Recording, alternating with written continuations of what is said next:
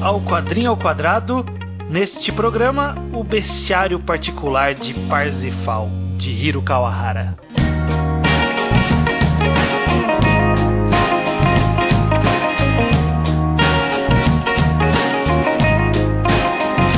Pois bem, estamos aqui então para mais um Quadrinho ao Quadrado, podcast mensal sobre quadrinhos nacionais do site Ao Quadrado. Eu sou o Estranho, estou aqui com O judeu ateu? Exatamente, estamos novamente reunidos para falar sobre um quadrinho nacional e conforme anunciado no programa anterior, como nós sempre fazemos, e anunciado na abertura desse programa também, vamos falar de O Bestiário Particular de Parsifal de Hiro Kawahara. Três vezes anunciada, estamos prontos. Exatamente. Se você está chegando aqui pela primeira vez, esse programa a gente tem ele separado em duas partes, então no começo a gente vai falar de uma forma mais ampla para quem não leu ainda, né, para ver se dependendo da nossa opinião, se a pessoa se convence a ir atrás de ler. E na segunda parte nós falamos da história com spoilers, né? Então a gente vai a fundo até o final para poder discutir mensagens, simbolismos, esse, esse tipo de coisa. É, e ver se a nossa opinião mudou durante a conversa, o que acontece com frequência. Exatamente. Vamos começar então a falar sobre esse quadrinho que foi lançado pelo Hiro Kawahara através da editora SES SP, mas também foi financiado pelo Catarse. Né? Sim. E o Hiro Kawahara, ele é, é relativamente bem conhecido por desenhar as bandejas do McDonald's. Aqueles desenhos do verdade. McDonald's. É verdade, quando eu, eu tava lá no Twitter, alguém falou: Ah, não, eu gosto. Eu apoiei o projeto mais recente dele no Catarse, né? E aí eu escrevi lá no Twitter. E alguém falou: Eu gosto das bandejas do McDonald's dele. Eu, eu nem sabia. Eu nem sabia disso. Mas lendo o Bestiário Particular de Parsifal. Não, não lembra, mas eu. Ah, ok. É, é daí que eu conheço esse cara. É judeu. Como você poderia fazer uma sinopse de O Bestiário Particular de Parsifal sem entregar muita história, mas entregando o suficiente? O Bestiário Particular de Parsifal conta a história de Parsifal, que é uma garota que recebe meio que uma profecia de uma cartomante. Ela é abandonada quando muito criança numa floresta. Nessa floresta, ela imagina seres luminosos, mágicos que criam ela, né? Essa, essa é a ideia do quadrinho. E o Bestiário Particular de Parsifal vai contar a história, a- meio que a relação dela com esses seres enquanto ela envelhece e tem filhas, né? Sim, e ela, ela acaba saindo da floresta. A história começa com ela saindo da floresta, onde ela foi criada por ela estar grávida. E aí ela vai, vai tentar viver na cidade pela primeira vez. E aí é é a história de quando ela retorna né, para essa floresta por, por um motivo. Né? Ela tem um motivo para estar retornando. Todos os conflitos que nascem disso e da relação dela com essas criaturas que, é- imaginárias que ela criou. Né? É, a própria história chama eles de criaturas imaginárias, né? Mas fi- fica meio que uma indecisão se eles existem ou não, né? Uhum. Cabe, cabe muito ao leitor. Você que me recomendou Parsifal, Stanley, né? Você que trouxe pra gente conversar e você me recomendou como leia, porque é uma das melhores coisas que ninguém tá falando. Você gosta mesmo assim, é? Eu gosto, sim. Eu comprei o- esse quadrinho no, no FIC deste ano, né, 2018. Sim. E das coisas que eu comprei no FIC neste ano, foi a melhor coisa que eu li, na minha opinião. Porque eu acho que, assim, existem muitos pontos que a gente pode falar sobre Parsifal. Eu acho que, partindo primeiro do lado de, de, de narrativa e de história, eu, eu gostei como, como a história ela, ela trata de uma, de uma fantasia, mas é uma fantasia do mundo real, assim, sabe? Com pro- Aham. problemas do mundo real lidando com o mundo imaginário que foi criado é, pela Parsifal quando ela era mais nova. Então eu, eu, eu gosto como esse conflito ele, ele torna essa história meio estranha inicialmente, de que você não sabe se você tá, tá levando a sério demais ou, ou deveria estar levando mais a sério ou menos a sério o que estava acontecendo, porque você não sabe se é de verdade ou não. E aí isso soma-se ao fato de que é uma história. Eu, eu acho que ela é bem melancólica ao longo do, do de tudo, né? Ela, ela, Sim. ela, ao mesmo tempo que ela tem tudo pra ser um meio que um conto de fadas, uma coisa meio magia, meio fantasia, bonitinho, amigos imaginários diferentes e coloridos e muito bem desenhados, mas a, a história ela nunca perde um tom bastante melancólico pela situação em que a Parsifal tá naquele momento. né? Eu concordo. Você me recomendou com um baita de, de um hype, né? Falando justamente isso, que é a melhor que, coisa que você deu na FIC. E eu tenho que concordar que é uma das mais elegantes, acho que talvez é uma boa forma de descrever quadrinhos nacionais que eu leio em muito tempo. Sim. Eu acho que ela é incrivelmente precisa em tudo que ela faz, essa obra. sabe? Sim tudo tem um motivo, cada quadro tá ali por um motivo, tudo tá muito bem organizadinho e com muita, muita emoção, sabe? Sim. E com muita realidade mesmo. É o que você falou, sabe? Tem esses seres mitológicos quase, esses elementos fantasiosos. Mas é engraçado que até os próprios elementos fantasiosos tratam tudo que tá acontecendo com uma realidade no aspecto. A, até a forma com que eles falam não é muito engrandecida nem nada, sabe? Eles, tem uma hora que eles estão falando com ela e você, ah, tem que ir pra cidade, sabe? Tá na hora de você crescer. Pô, foi uma cagada, a gente. Eles admitem os próprios erros, sabe? Essas criaturas mitológicas. Elas têm muita vida, não são uma, uma essência etérea, né? Sim, sim. Existe essa sutileza do quadrinho de que ele não fala muito, uhum. mas ele não explica muito uh, tanto esses Ué. personagens como o mundo em que eles vivem, né? Esse mundo imaginário que foi criado pela Parsifal. Ele não explica, então fica no ar muitas coisas, mas é fica no ar pra gente, sabe? Para as pessoas que estão envolvidas ali, elas é, faz sentido aquilo e aí a gente fica naquela, caraca, eles viveram alguma história ali por trás, sabe? Em algum momento quando, quando ela volta é, eles falam: quando você foi embora, a gente teve que enfrentar umas coisas aqui que demorou muitos anos, mas a gente superou. E, é? e nunca, nunca, explica é. o que aconteceu, sabe? eles têm os seus problemas, eles têm a, a, sua própria relação com ela e não é uma coisa linda, maravilhosa, né? Sim. Eles pensam, eles se comunicam. É muito interessante, cara. Eu tirei muita mensagem também dessa obra no final das contas. Eu quero comentar mais a fundo disso na parte com spoilers, mas eu acho que. Se, eu não quero ser muito específico no que eu vou falar aqui, mas eu acho que a mensagem que tem aqui em Parsifal podia dar muito errado e deu muito certo. É impressionante, sabe? Uhum. Primeiro que, a, a, quando surgiu esses seres mitológicos numa floresta, eu já pensei, ai não, lá vem, lá vem, lá vem. Vai, vai começar a falar, você tem que proteger a floresta. Vai vir, eu, eu achei que essa obra ia ser a maior coisa ambientalista que eu já vi. e, tipo, é um pouquinho, não. Tipo, Nem um pouco, na verdade. Não é, não é. Não é, no final das contas, não é. É muito mais interessante que isso, cara. Sim, é bem, é bem interessante. Eu acho que a gente não pode passar nem avançar muito é, sem a gente chamar atenção de fato pra arte do, do Hiro Kawahara, é, né? Que a gente citou. É. Porque aqui ele faz essa escolha de, de fazer todos os desenhos sem nenhum contorno. Isso é um tipo de, de arte que, quando bem feita, funciona muito bem, né? Eu sempre lembro, sempre que eu penso em, em, em desenho sem contorno, eu lembro do Samurai Jack. Né? Ah, Samurai, sim. Samurai Sim. Jack ele é essa, essa coisa que é, é, meio chapada por não ter contorno. Eu não sei, eu não sei exatamente qual é o, o, efeito que causa, mas ao mesmo tempo parece que tudo tá bem mesclado, né? Como não tá delimitado o personagem, é a cor que delimita o personagem. Parece muito que de fato eles estão coexistindo ali naquele mundo, né? Ele não, não se destaca do, do background, né? Os personagens fazem parte do, do cenário, fazem parte da, de tudo que tá naquele quadro. É, esse, esse é um bom ponto que você tá tocando aí, né? Porque como como tá tudo junto ali, né? Não tem esse traço separando tudo. Apesar dos, dos, desses seres serem bem luminosos e tal, e grandiosos, eles estão mesclando até com os próprios personagens, sabe? Quando a Pazival vai lá e dá um abraço no Ro lá, no Ro lá, é, é tipo, eles estão juntos dentro daqueles cenários, eles são um só, né? Sim. Dá bastante vida e realidade para tudo que tá acontecendo, mesmo sendo bastante fantasioso. Sim, sim. Eu, eu gostei principalmente falando da arte do. Na segunda metade assim, no segundo ato, vamos dizer, uso de luz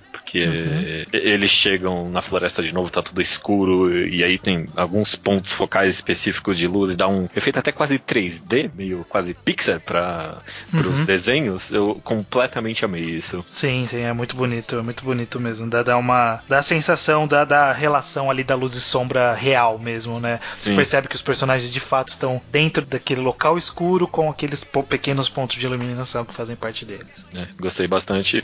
O uso de paleta de cores conforme os atos foi muito bom, sabe? Foi ficando cada vez mais escuro e, tipo, quanto mais pesada a história vai ficando mais cinzento e melancólico mesmo o tom vai ficando das cores. Eu gostei disso também. Sim. E personagens com, com uma arte bem simples, mas ao mesmo tempo bem funcional e bem bonita também. Uhum. Né? Você percebe muito bem quem são esses personagens, até porque tem poucos, né, de personagens é. humanos. Né? A gente tem basicamente a Parzifal e as duas filhas dela, em momentos diferentes, em tempos diferentes, mas são as mesmas personagens. Mas ainda assim você sente elas. A, a característica de cada uma é bem sobressalente. Então, na, na, quando, a, quando a Parzival volta, é, ela tem alguns fios de cabelo branco, mas é só Sim. alguns. Então, é, depende do ângulo que ela tá desenhada, ela tem esses cabelos brancos ou ela não tem. É, é bem interessante. Não, e a Parzival principalmente, sabe? Porque ela, a gente vê ela em uns 3, 4 momentos da vida dela e chega no final você sente uma conexão com aquela personagem, sabe? Com tudo que ela passou. Porque você meio passou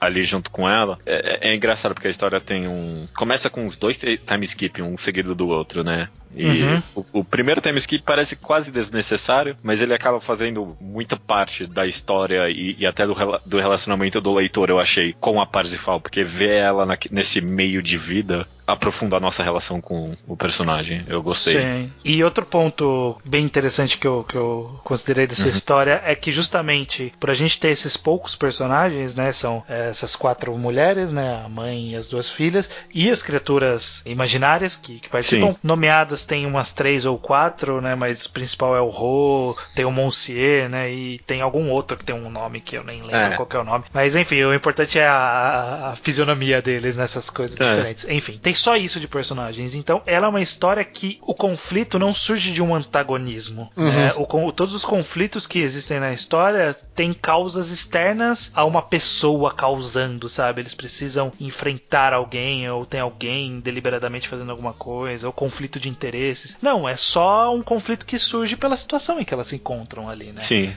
Sim, é, é, nasce nasce da, da, existência delas, esses conflitos. Então, por isso que é, eu acho que acaba se tornando uma história bem melancólica, porque não existe um, um, um, um mal vilão. A ser superado, é, é, né? Não existe um uhum. mal claro a ser superado, né? Existe, existe um conflito que eles precisam resolver, mas não, não, se busca uma vitória muito clara. Absolutamente ninguém ali tá agindo de má fé, querendo mal de propósito, sabe? Ou nem ganância ou, ou egoísmo, tá todo mundo ali se esforçando o máximo para tirar o melhor da situação Sim. e mesmo assim nem sempre é recompensado, né? É, é, é, difícil, é daí que vem essa melancolia. A própria história se chama, se auto-chama de tragédia uma hora ali, né? Tem quando a, a Oliva, né, fala, tá narrando ali, ela fala que a cartomante falou que a vida da mãe dela ia ser uma tragédia, né? Uhum. E me, meio que a, acaba sendo num certo aspecto, né? Mas eu, eu, eu por, definitivamente... por outros motivos, né? É, é. que a cartomante tinha previsto uma coisa e aconteceu outra coisa, mas ainda assim uma tragédia. É bem interessante e eu gosto como a gente não vê as transições. Então a gente vê a Parsifal no início como uma pessoa que está saindo inocente do, da selva. O, o, próprio autor diz que se inspirou na história do Percival, da lenda do,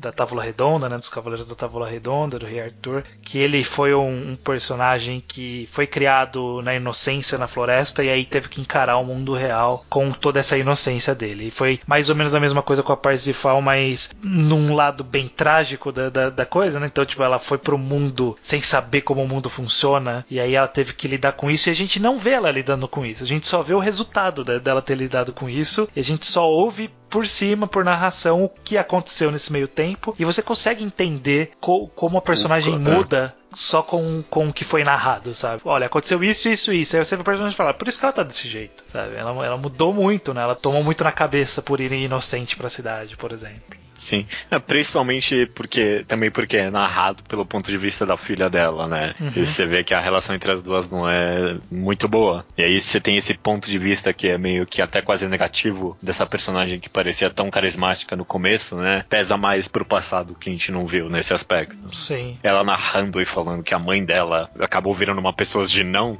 Eu adorei essa narração. Eu achei ela muito viva e nesse aspecto que você comentou de dar a oportunidade do leitor imaginar o que aconteceu falar que a mãe dela virou uma pessoa de não acrescenta muito. Essa é uma das grandes qualidades para mim de, do, do, bestiário particular de Parsifal, que é justamente ele entrega pro leitor muita coisa para imaginar, né? Ele, ele, é. ele entrega características, entrega acontecimentos de uma forma bem sutil, direta, porém sutil, e você completa com as dicas que ele deu, mas na sua mente, né? Você completa essa história, o, o que pode deixar algumas pessoas talvez com um gostinho de, pô, queria um pouquinho mais. Eu até talvez queria um pouco mais de páginas, mas é porque eu tava adorando essa história, sabe? Eu queria ver mais, queria ver um ver mais completo, no, não não depois do que da, dos acontecimentos, mas talvez sei lá mais, mais aprofundado, não sei. Mas eu, eu, eu, queria mais páginas, sabe? Porque é tão foi tão bom estar lendo que, que eu não queria que acabasse tão rápido quanto quanto acabou, embora não seja uma leitura tão curta assim, né? Tem lá suas 70 páginas. É, eu, eu, eu adorei, ficou um gostinho de quero mais, mas eu definitivamente acho que Parsifal durou o quanto tinha que durar. Sim, sim, é, sim. A história se fecha perfeitamente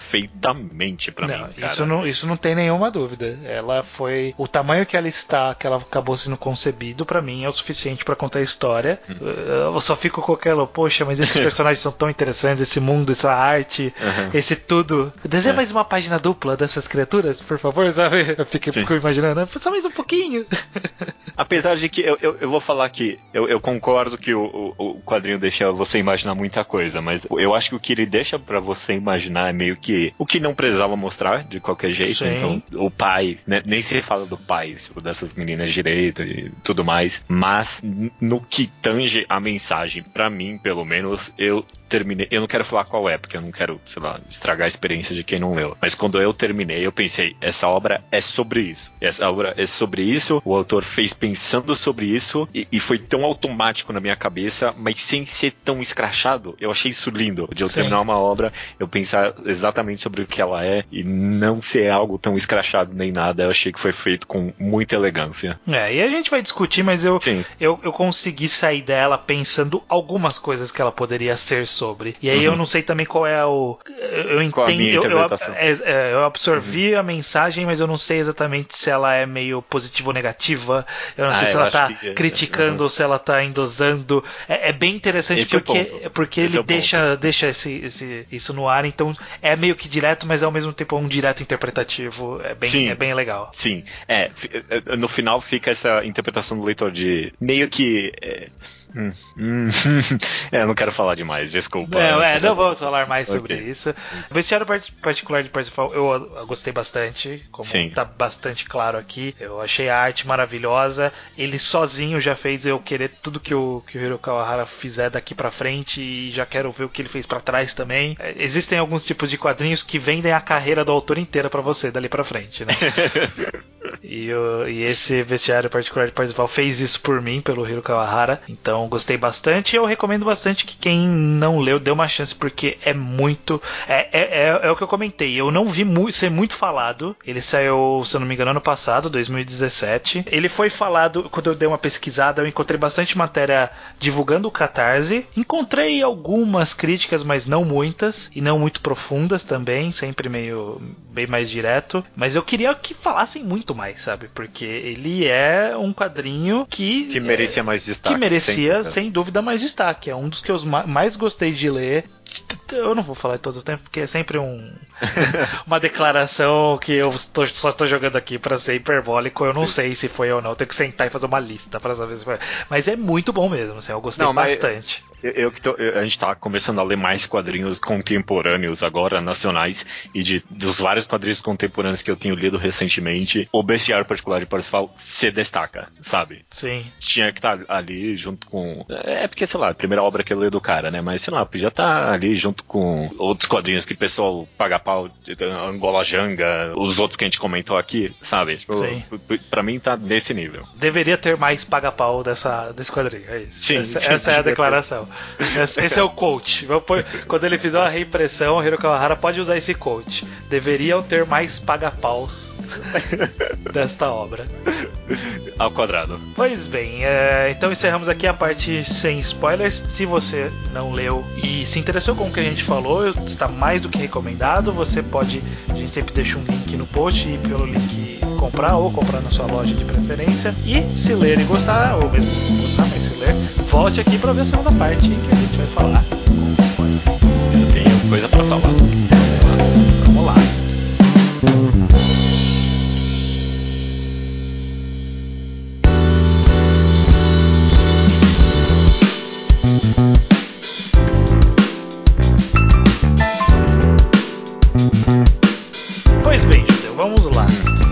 Eu acho que a gente tem muitas coisas interessantes, mas tudo envolve tudo, né? É meio Sim, que sim. é meio que tá tudo interligado nessa história. O que, que você achou dessa mistura de um assunto tão real quanto uma doença com esse mundo imaginário que a gente nem sabe se é real de fato, se tem algum poder real ou não, sabe? O que, que, que você achou do conflito, desse conflito de- dessa seriedade com essa magia meio estranha? Não, eu, eu achei incrível, porque eu, já vou entregar aqui, quando eu, terminei de ler O Bestiário Particular de Parzifal, a primeira palavra que me veio à cabeça é crença, crença e fé, né? Para mim, essa obra é sobre isso, no aspecto positivo, no aspecto negativo, em, em, em todos os milhares possíveis aspectos de você ter uma crença e uma fé. O Bestiário Particular é sobre isso para mim. E a, a, a ideia de, ao, ao invés de falar de religião especificamente, criar esses, esses seres mágicos e colocar eles dentro desse contexto como se fossem algo de verdade mesmo, sabe? Como se fosse algo concreto. Eu achei uma decisão genial, sabe? Porque tirou toda a bagagem que a gente associa com fé e com crença e colocou nesse outro cenário que é muito mais palpitável para qualquer Palpitável ou palpável? é, não, muito mais. Não, palpitável até mesmo, sabe? De você conseguir engolir. Palatável, então. Palatável, palatável é a palavra que eu tô procurando, exatamente. O que, que é palpitável? Eu não sei. É, Você pode palpitar sobre. É, não sei.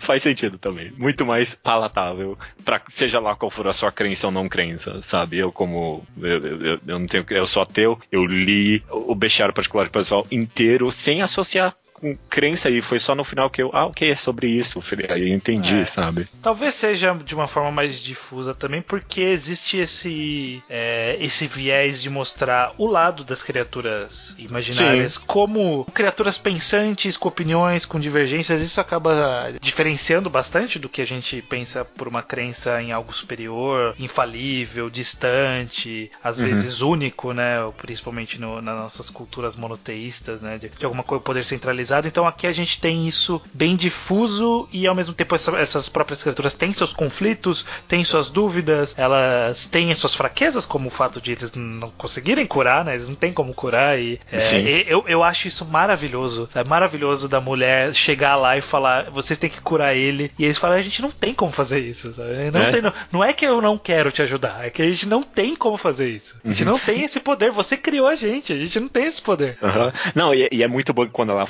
É, é, Ela tá debatendo ali com um uma das criaturas, eu não lembro o nome agora lá, mas é que acaba Deve levando. ser o Monsieur. É, o Monsieur. E, tipo, ele fala, você acredita mesmo que a gente pode curar? E ela fala sim. E aí, tipo, é um quadro dele triste, com dó da Parzifal. É, é, é- é muito bom isso, porque realmente meio que desconecta é, é, justamente a bagagem que a gente tem com religião e tudo mais, sabe? É uma outra coisa que tá falando aqui, mas no final das contas, pra mim, é sim sobre meio que a crença. Sim. De que ela pelo- entregou tudo é, nessa aposta de algo sobrenatural, né? Então existe de fato alguma coisa nisso. É é uma realidade que a gente vê de pessoas que entregam tudo na mão de Deus, por assim dizer, né? Entrega Uhum. é, as decisões, as correções, as soluções de suas vidas na mão de alguma coisa que, que em teoria tem mais poder do que ela, mas nem sempre isso funciona e assim, Nesse no- caso, não- no- no- numa visão agnóstica, a gente diria nunca que, que não funciona nunca, né? Rezar não resolve. É, e aqui não resolve, né? E, e eu, achei isso tão, tão direto e potente, essa, essa Sim. decisão de. É isso, não tem. A gente não tem esse É. poder, não tem o que fazer e é isso aí. O que, que eu vou fazer? É, mas é, o, o- o melhor, a melhor coisa que o bestiário particular de Parzifal faz é que ele não necessariamente coloca o feito da Parzifal ter levado a filha dela pra essa solução que acabou não funcionando como algo ruim. É ruim pra Olivia, é ruim pra pessoa que tava depen- não dependendo, mas que vivia pra sobrevivência dessa criança, da irmã dela e que acabou morrendo por causa dessa decisão. Uhum. Foi deixada em algo que na mão de algo que não ia resolver nunca. Mas a- ao mesmo tempo a quantidade de, de alívio e paz de espírito que essa ação trouxe para Parzifal, tanto no final quando ela tá ali morrendo e é visitada pelo espírito da filha e principalmente na parte em que a gente vê a filha explorando todo mundo mágico, sabe? A quantidade de alívio que trouxe para a própria filha. Sim. Essa crença nesse mundo uh, imaginário, a, a, quantidade de alívio e paz de espírito que trouxe tanto para a filha quanto para a mãe, não é tipo, às vezes pode ter compensado o fato da filha ter, ter morrido ali. É, é, ele acaba sendo uma representação dessa crença num pós-vida, por assim dizer, né? Porque Sim. é basicamente isso que aconteceu, né? Ela morreu é. e virou um anjo, por assim dizer, né? Uma fadinha ali. Uma analogia bem direta